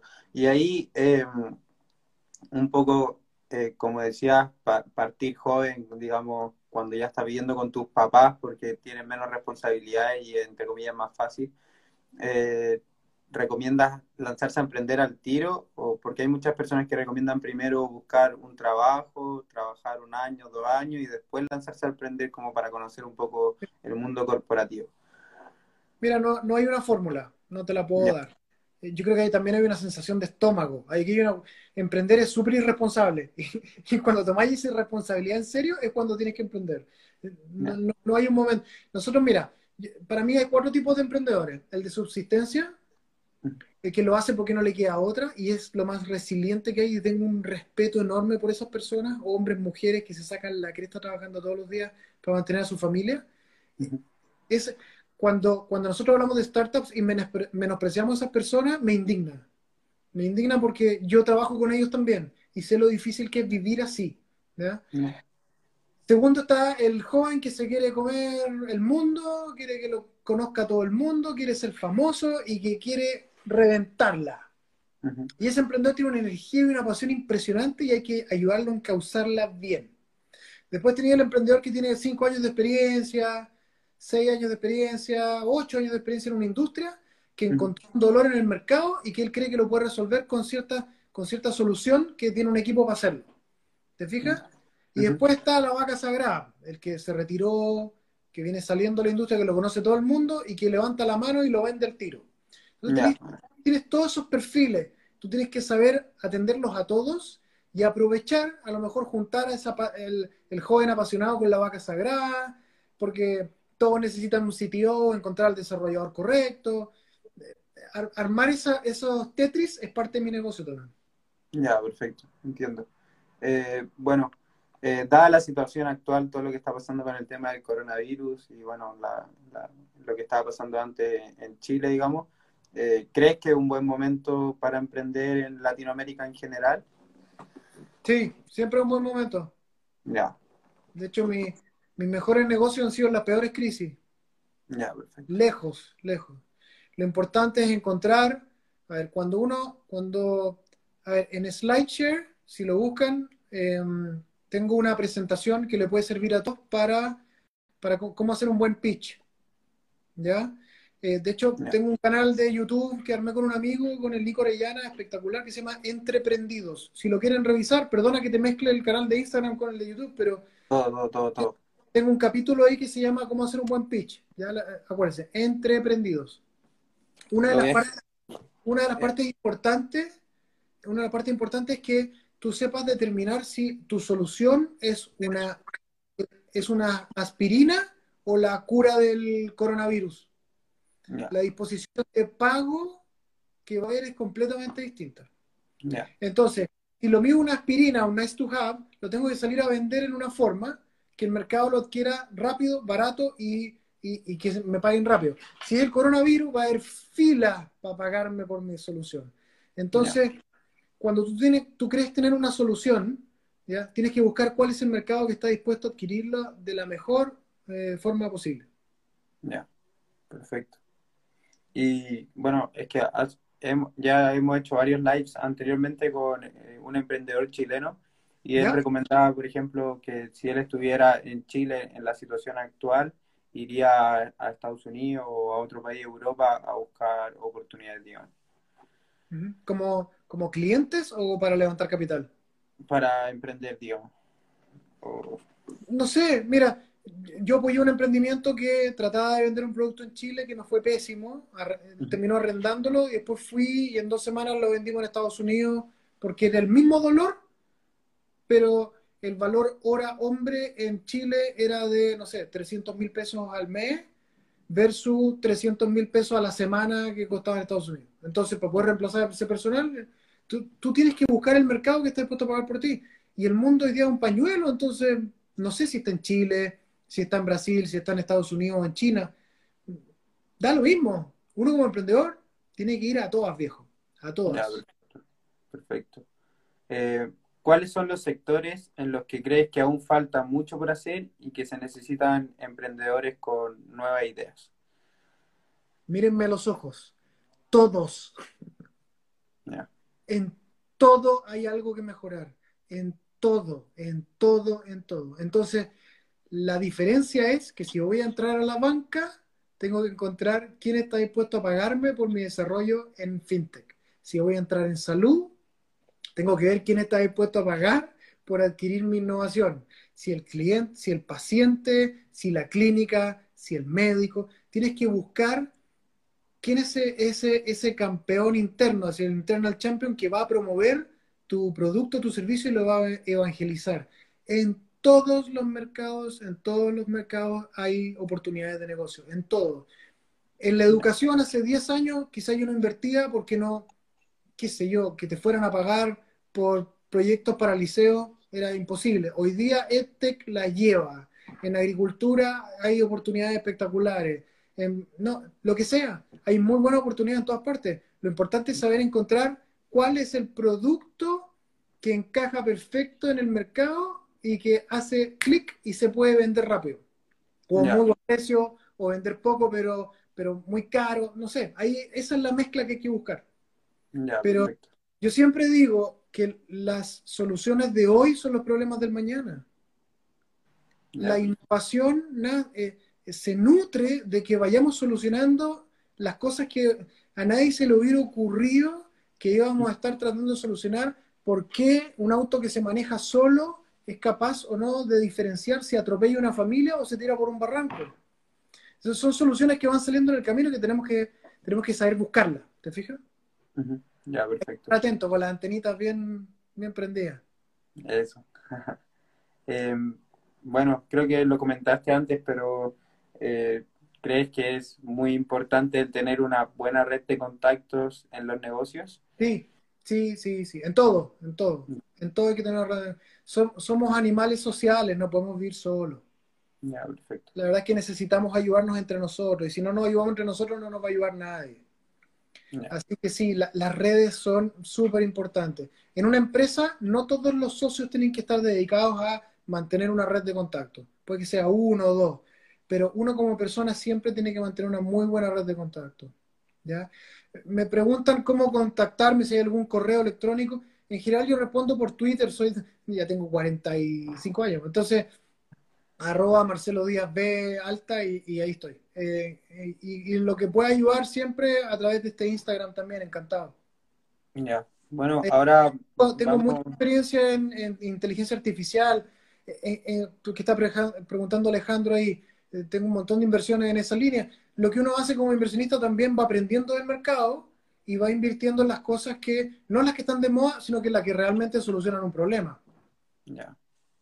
Ahí vamos respondiendo un poco las preguntas de, que han salido por aquí. Eh, aquí preguntan, ¿emprender solo es crear un negocio? Me cae la duda. No. Haber escrito la constitución de Chile o de cualquiera de sus países es un emprendimiento tremendo. Haber independizado ese país también fue un tremendo emprendimiento hay, muchos emprendimientos que tienen un impacto social y que no tienen por qué ser eh, relativos a, al dinero. La diferencia es que uno los mide según el impacto que generaron. Entonces, mi moneda de cambio es si conseguí tu Facebook y toda tu información de tu familia. Mi moneda de cambio es si logré mejorar la calidad de vida de tus vecinos. Mi moneda de cambio es... Hay distintos... Cada emprendimiento se tiene que medir dependiendo cuál es el impacto que genera. Personalmente yo invierto me gusta mucho invertir en empresas con impacto social que tienen retorno económico, que son súper difíciles de encontrar, pero se puede. ¿Puedes dar un ejemplo ahí de, una? Uf, em, hace un año, un par de años, eh, trabajé en, eh, en Finciero. Era una empresa que desarrolló una tarjeta de crédito virtual. Y tuvimos grandes altos y bajos ahí peleando con Mastercard, etcétera. Se nos vino toda la banca encima. Eh, es como, Match hoy. Eh, claro, bueno, Match salió como una copia de Fincero, de hecho. Ya, perfecto. Y, y, cómo se llama, pero esto lo hicimos con un grupo de cinco o seis personas. Y me encantaba el impacto que tenían en, que una persona que no tiene ni, tarjeta de crédito, que solo cuenta de Banco Estado, pudiera comprar ahora en Wish o, o en AliExpress, etc. Duró lo que duró, eh, la empresa fue adquirida eh, y la verdad es que eh, creo que pusimos una semillita que hoy día se mantiene en el tiempo y estoy súper contento. De hecho, que nos copiara un banco lo encuentro espectacular. Porque finalmente hoy hay millones de personas usando una, un producto similar gracias a que se nos ocurrió, o se le, se le ocurrió a Ari y al equipo, digamos, que eran los fundadores. Qué buena. Sí, es súper buena match. Y eso que dice, porque de repente uno es joven y quiere comprar cosas en internet, pero no tiene tarjeta de crédito, entonces hay que buscar a alguien que te la preste, etc. Entonces, esa es súper buena. Bueno, aprovecho de pasar el, dato. Eh, hoy día Financiero es, eh, bueno, pero lo adquirió Copeuch. Así que si quieren, dale Copeuch y ahí está la misma tarjeta. Con los mismos emprendedores que están ya que inventaron la, el concepto en Chile. Qué bueno. Em, ¿Qué es más importante? ¿Un colaborador técnicamente muy bueno o muy comprometido? Comprometido. Lejos. Porque si le ofrecen un sueldo mejor se va a ir. Así de sencillo. Y como lo vaya a pasar mal, porque lo vas a pasar mal, y va a haber al menos alguna vez en tu tiempo de emprendedor que no vas a poder pagarle un sueldo, eh, ahí es donde se ven los gallos, en la cancha. Y el comprometido se queda.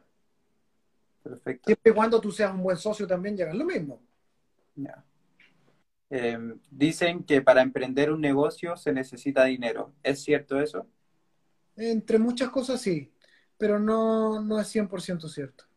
Eh, mira, armar una, una, empresa con servidores, con una página web completa, todo un servicio, el año 2000 costaba, no sé, 10 millones de dólares. Hoy día con 10 dólares tenía armado todo el sistema. Entonces, los recursos financieros hoy día uno los destina para otras cosas, como la adquisición de clientes o, por último en el pivot del, del, producto mínimo viable. Eh, se requiere algo de dinero, pero no es lo más importante. Ya, Es parte de la fórmula. Es que de repente ese es como uno de los limitantes de, varias personas que quieren emprender un negocio, es como no tengo capital. Eh, ¿Crees que eso se puede encontrar? Eh, Mira, déjame, darte un ejemplo. Déjame darte un ejemplo. La, respuesta es sí, requieres dinero. La pregunta es de quién es el dinero. Por ejemplo, eh, en una empresa que tuvimos, armamos una presentación PowerPoint muy ordenadita, nos fuimos a Europa y vendimos un producto que no existía. Con la plata de la venta de ese producto, llegué a Chile de vuelta, armamos un producto y lo vendimos con utilidades. ¿De quién era el dinero? Del cliente. Del cliente. Claro, requería un poco de capital para poder pagarme el pasaje y quedarme una semana y otra semana más cuando nos cancelaron la reunión. Pero lo que te quiero decir es que se requiere dinero, pero no siempre es capital propio, ni de la familia, ni de una incubadora. Lo más importante, incluso podías vender en un, en un Kickstarter y, y, partir tu empresa con la plata de tus potenciales clientes. Y que es maravilloso porque finalmente estás probando desde el principio si es que hay interés o no por tu producto en el mercado. Entonces, sí, se requiere dinero, se requiere capital propio, no lo sé. Ya, hay muchas formas de, encontrar la manera de, sacar adelante el proyecto. lo importante es usar el, cerebro. No tiene oye, si, si, un ingeniero de cualquiera de mis empresas me dice necesito mil para llegar de A a B, yo probablemente le voy a pasar 500 para que se tenga que ingeniar para llegar igual. Entonces, ahí es donde uno va probando el ingenio de tus ingenieros. Ya, perfecto. Eh, eh, bueno, aquí preguntaba Sebastián, ¿cómo se comienza desde cero solo con la idea? ¿Cómo tirarse al agua en medio de esta pandemia? Eh, bueno, hoy día tienes herramientas para poder hacerlo online que, que funcionan bastante bien lo más importante es que le preguntes a todos los que conoces, mira, trata, si, si lo que quieres hacer es un producto o servicio que se puede hacer por internet, levántate un wireframe rápido en un, no sé, en una página fácil de armar, en, ¿cómo se llama? y colócale un botón de pago y ve cuánta gente con, con Hotjar o con alguna herramienta, fíjate cuánta gente hace clic en el botón de pago. Fíjate en el analytics completo. Aunque no tengas ninguna forma de cobrarle, aunque no tengas ni siquiera el producto terminado, hazlo, prueba salir rápido a la calle, si eso es online, eh, un poquito, 10 lucas en Facebook, en Instagram, haz lo que sea, pero trata de ver si hay, si hay, disposición de alguien por adquirir lo que tú quieres. Lo que tú crees que funciona. Método científico. Hipótesis A. Si yo hago esto, tales personas van a hacer esto, esto, esto. No funcionó. ¿Por qué no funcionó? Por esto, por esto. Ok. Hipótesis B. Y así. Eso se llama pivot. Eso es lo que los gringos hablan de pivot. Ir y volver, ir y volver en el péndulo. Hasta que le pegáis el palo al gato. Ya, perfecto. Preguntan del network marketing. Mira, a, algunos le funciona, a otros no. Eh, yo creo que el network es importante y uno tiene que estar constantemente haciendo marketing de lo que hace, pero ya cuando te están hablando por décima vez de lo mismo uno se aburre. Entonces hay que mantener la, la, pausa correspondiente. Em, por aquí pregunta Eduardo, ¿qué oportunidades ves en corto plazo? ¿A corto plazo? Sí. Eh, hay muchas. Eh, hoy día en delivery está maravilloso. Eh, ventas por ventas online es el mejor negocio que puede haber de, los productos que ya estaban armados. Todas las empresas que estaban haciendo e-commerce le está yendo increíble. E, eso en tecnologías de la información. administración remota de máquinas, Internet of Things está espectacular. fotografía, perdón, Business Intelligence basado en fotografías, ¿cómo se llama? Satelitales. Espectacular.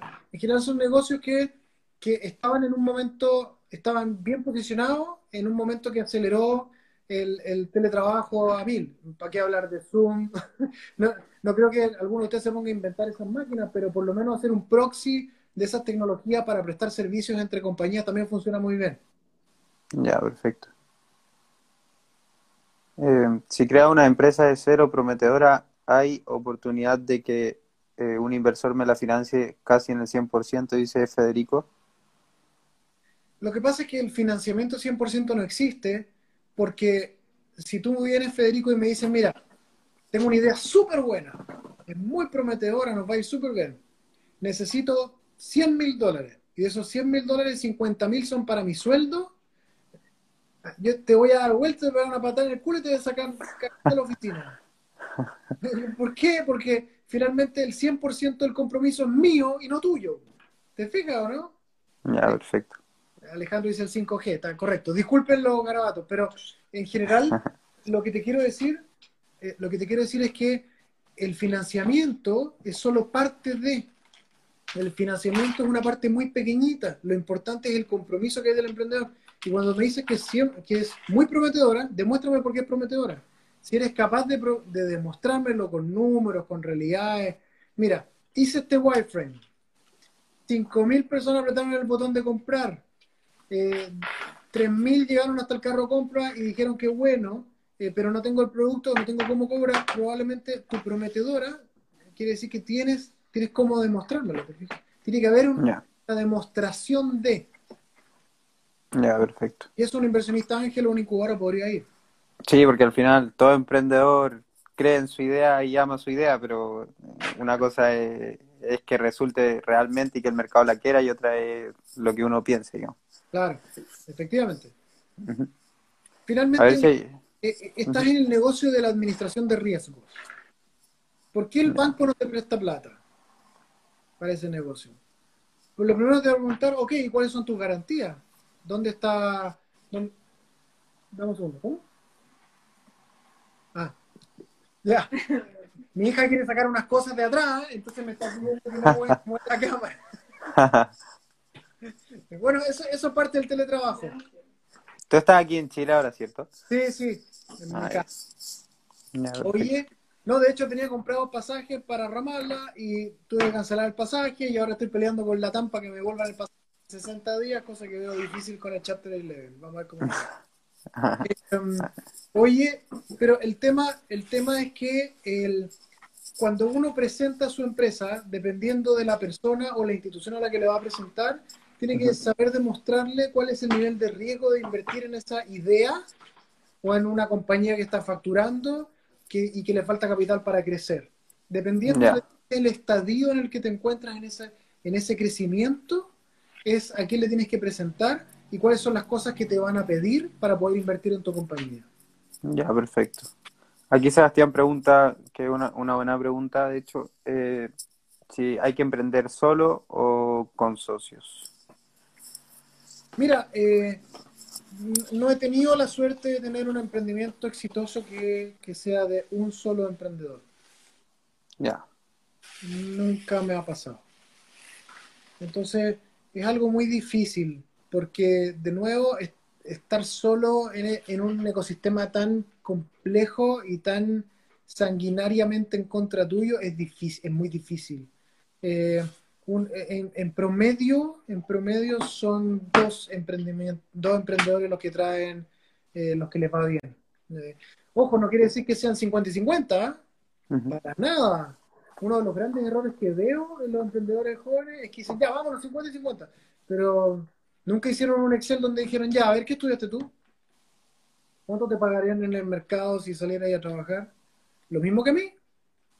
Eh, ¿Tú vas a dedicar el 100% de tu tiempo o no vas a estar trabajando? Ya, si tú vas a estar trabajando y yo voy a estar 100%, entonces tú tienes que colocar esta cantidad para poder equiparar ese 50 y 50. Si no, bueno, entonces va a ser 70-30, pero esa conversación hay que tenerla al principio. Tenerla cuando ya estoy estructurando es tremendamente compleja. Ya, perfecto. hay que definirlo desde el principio. Sí, hay problemas con eso. Manuel dice si es difícil emprender como extranjero en Chile. Trata de emprender como extranjero en Silicon Valley o en China. Nunca es fácil, maestro. Eh, lo que pasa, eh, lo difícil no es ser extranjero en un país. Lo difícil es que no tienes redes de contacto. Eso es lo difícil. Entonces, cuando estás solo, independiente de donde estés, es importante rodearse de, instituciones que te apoyen. Por ejemplo, centros de negocio, eh, centros de emprendimiento o aceleradoras, incubadoras de negocio. Eh, tienes que ver cuáles son tus fortalezas y tu debilidad en un análisis FODA bien ordenadito, se bien ordenado, y fíjate, si empiezo en este negocio, pero no conozco a nadie, me voy a demorar más y me va a costar más plata. Tengo que mantenerme por más tiempo sin, sin generar ingresos y ver cuál es tu colchón para poder eh, sobrevivir ese tiempo. Una pregunta, ¿en qué momento crees tú que es importante decir eh, este emprendimiento ya no funcionó, mejor lo dejo hasta aquí y busco otra manera de, seguir, busco otro negocio? Una decisión súper dura, súper dura y que la veo constantemente. Eh, yo creo que es cuando el mercado, porque una cosa, espérate, una cosa es que el emprendimiento no funcionó y otra cosa es que la solución que desarrollaste no funcionó. Ya. ¿Cierto? Si tienes el capital, el compromiso y el equipo para seguir adelante, pivotea. Si en el octavo pivot se te va el ánimo y sienten que ya no son capaces y el equipo se te empieza el racimo se te empieza a desgranar la uva por todos lados porque se empiezan a encontrar trabajo por todos lados, hay un momento que tienes que tomar la decisión. Es difícil, es súper difícil.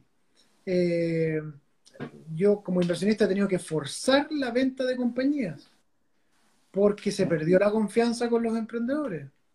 Entonces, eh, hay momentos complejos y, eso, eso es uno de los más duros. Me imagino, te pregunto como para no llegar a ese punto de colapso en el que la empresa quiebra y te diste cuenta, digamos, sino como para no llegar a eso.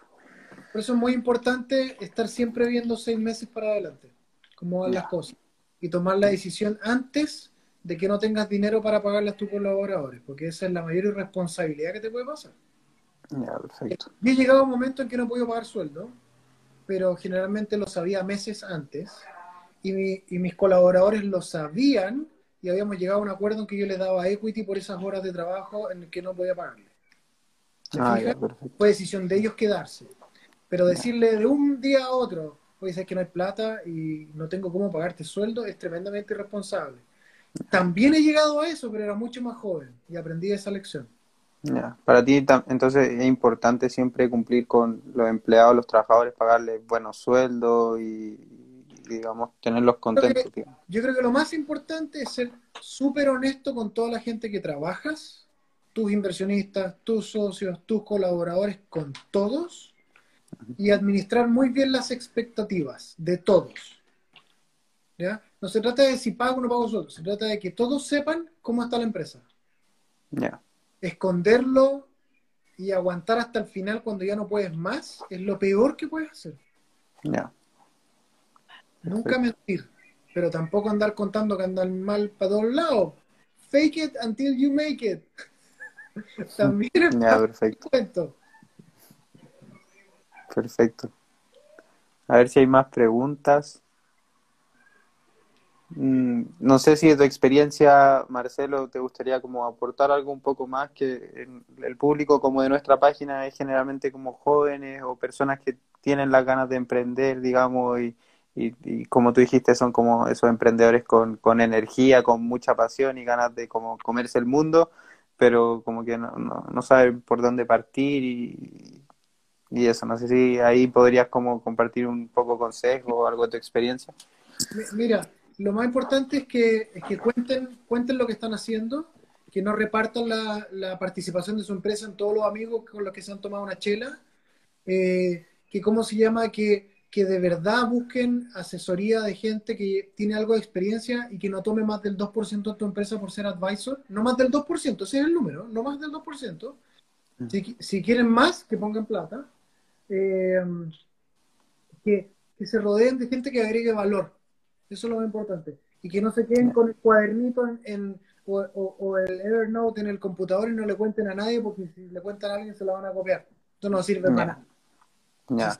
Hacerla. Si la quieren hacer, traten, prueben y vean si funciona. A lo mejor no funciona, ganas plata, pero no era lo que tú esperabas. Pero ya por último, algo, algo aprendiste. En este negocio lo más importante es aprender, aprender, aprender, aprender. Seguir con mentalidad abierta de que te vas a equivocar toda la vida y que vas a seguir aprendiendo todo el tiempo. Ya, perfecto.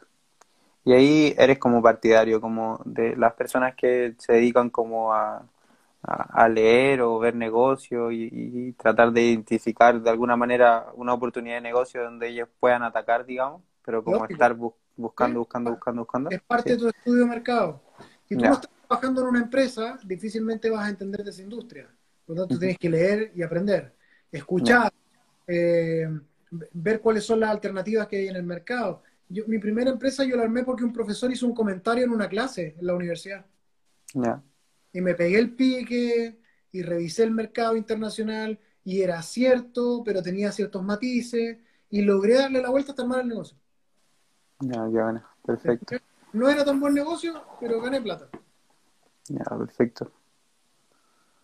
Eh, ¿Existe alguna ayudantía o dónde poder orientarse más? Pregunta Sebastián. Es que depende qué, qué estás buscando, o sea, eh, no sé, si le sirve de algo, yo tengo mi canal de Entreprendidos en YouTube, véanlo, eh, hay un montón de información de cómo emprender, en qué no, qué no hacer, cuáles son los típicos errores que cometen todos los emprendedores, y si les sirve, encantado. nosotros, mira, nosotros hoy, día tengo la suerte de estar administrando dos centros de emprendimiento eh, que están en la región del Biobío. Y la verdad es que te diría que lo, que más me gusta de la empresa es la gente con la que trabajo. Son espectaculares. ¿Te fijas? Entonces, aprendan de ellos, eh, hablen con todo el mundo, sea el área que sea, sea el área que sea. Ya, perfecto. Y lean mucho. Lean, no sé, si te puedo recomendar algunos libros, me gusta mucho Simon Sinek. Mucho, mucho. Eh, él, él, tiene uno que es la, la, la regla de, de, oro, me parece. The Golden Circle. The Golden Circle, sí. me gusta mucho. El Start with Why. Eh, tiene un libro muy bueno que se llama Los líderes comen al final. Me gusta mucho. Eh, hay un libro muy bueno de Vargas Llosa que se llama El llamado a la tribu.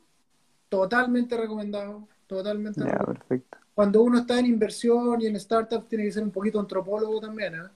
Porque entender para dónde va todo es súper importante. Em, la biografía de Nike, de Phil Knight, es muy buena. Eh, es buenísima. Shoe Dog, me gusta mucho. Eso, eso es súper importante. Lean mucho. Hay que leer muchísimo. Para poder estar en la, en la, punta de la, lanza hay que leer muchísimo y y, viajar bastante. Eh, y otros libros que me gustan mucho, que, que, bueno, que son el de Yuval Noah Harari, eh, que es el Sapiens y Homo Deus. Creo que son buenos libros como para volarse un rato también. Padre Rico, Padre Pobre me gusta también, eh, de Kiyosaki. no sé, hay un montón, te, los puedo mandar después si querés. De hecho, tengo una biblioteca completa de books que te las puedo compartir. Qué buena que, que, te guste leer, porque de, de los emprendedores que hemos entrevistado, no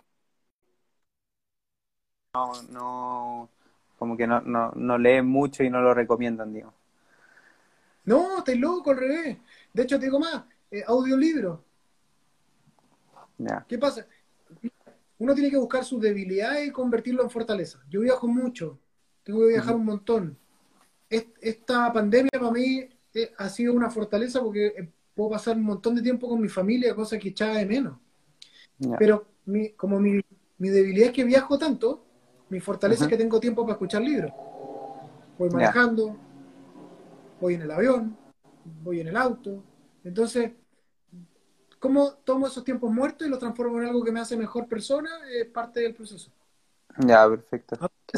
Especialistas, no expertos. El especialista siempre está aprendiendo, siempre está estudiando. Uno no puede llegar y decir, listo, ya, aprendí Python.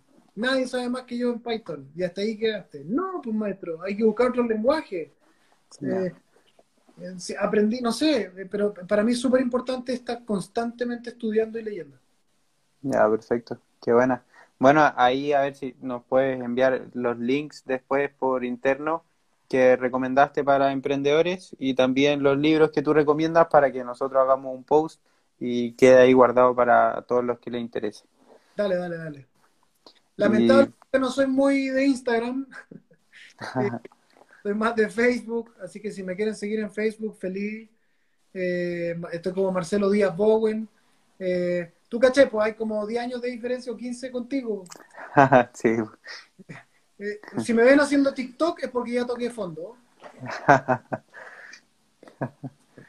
Así que eso, pues, oye, encantado de ayudar en lo que sea, de compartir la información.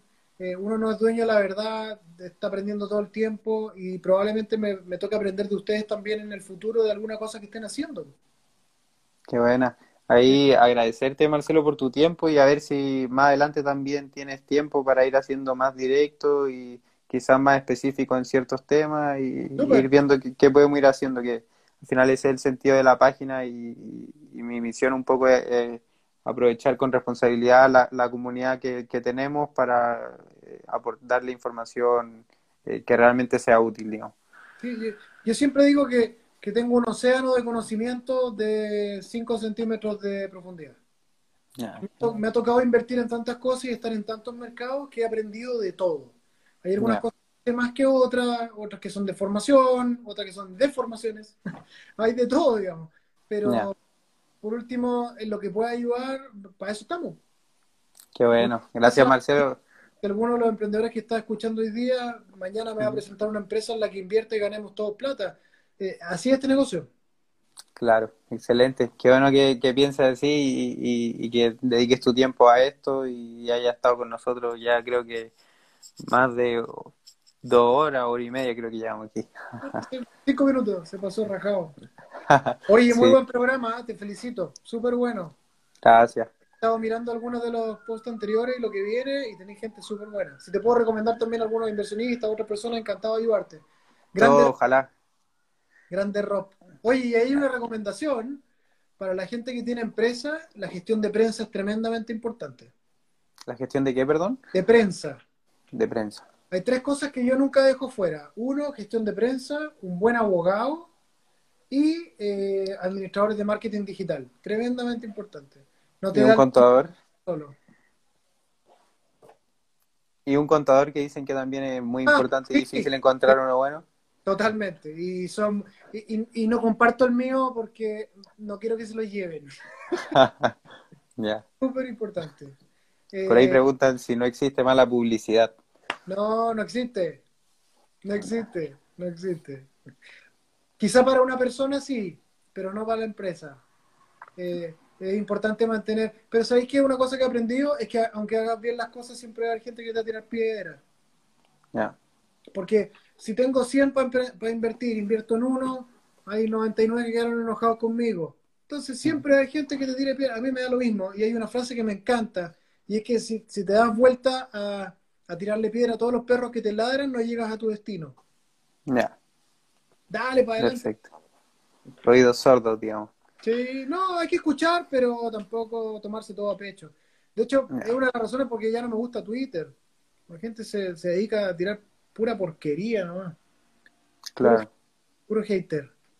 Y ahí, Marcelo, algún programa, serie, película de negocios que, te guste y que recomiendes, digamos, ver sí o sí? Eh, bueno, me gusta mucho Billions, la encuentro muy entretenida. Ah, eh, em, de eh, ah, Mira, ¿sabes qué? De los Shark Tank no me gusta. De hecho, eh, tuve la suerte de conocer a algunos de los inversionistas de Shark Tank.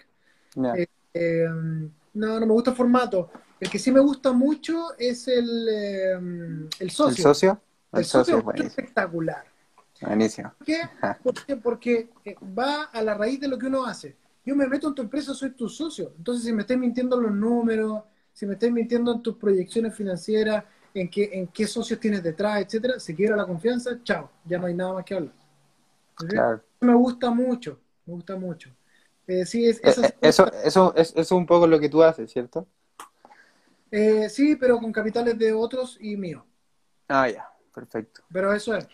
¿Y en un futuro te gustaría, no sé, si te ofrecieran la oportunidad de tener un programa en Latinoamérica como el socio, ¿lo, lo tomarías? Sí. ¿Sí? En dos segundos. Qué buena. Sí, totalmente. Porque estoy seguro que con el ejemplo muchas empresas entenderían cuál es el modelo que hay detrás de los inversionistas como yo. Ya, Y ahí compartes las tres P de Marcus Lemonis, que es personas, procesos, productos. Te, faltó plaza. Plaza. Que era la que, o la locación que tenía Porter. Sí, sí, sí, totalmente. Sí, sí. Pero yo insisto, póngale Business Canvas, pónganle el, método Lemoni, el Gary V, ponle lo que queráis. Para mí es, ¿qué vas a vender? ¿A quién? ¿A cuánto? ¿Cómo? ¿Y cuándo? Responde esas cinco preguntas y ahí tienes una empresa. Genial. ¿Mm?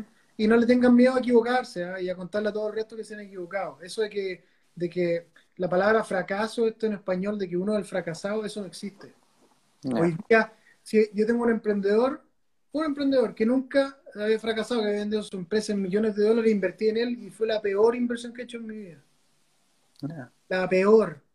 Eh, todos los emprendedores que se han equivocado, que partieron jóvenes, que, a lo mejor son como los que nos están escuchando ahora, que ya van en la tercera, cuarta iteración de un emprendimiento distinto y que ahora siguen Generalmente tengo cien mil veces más probabilidad de invertir en esa persona que en uno que está recién empezando.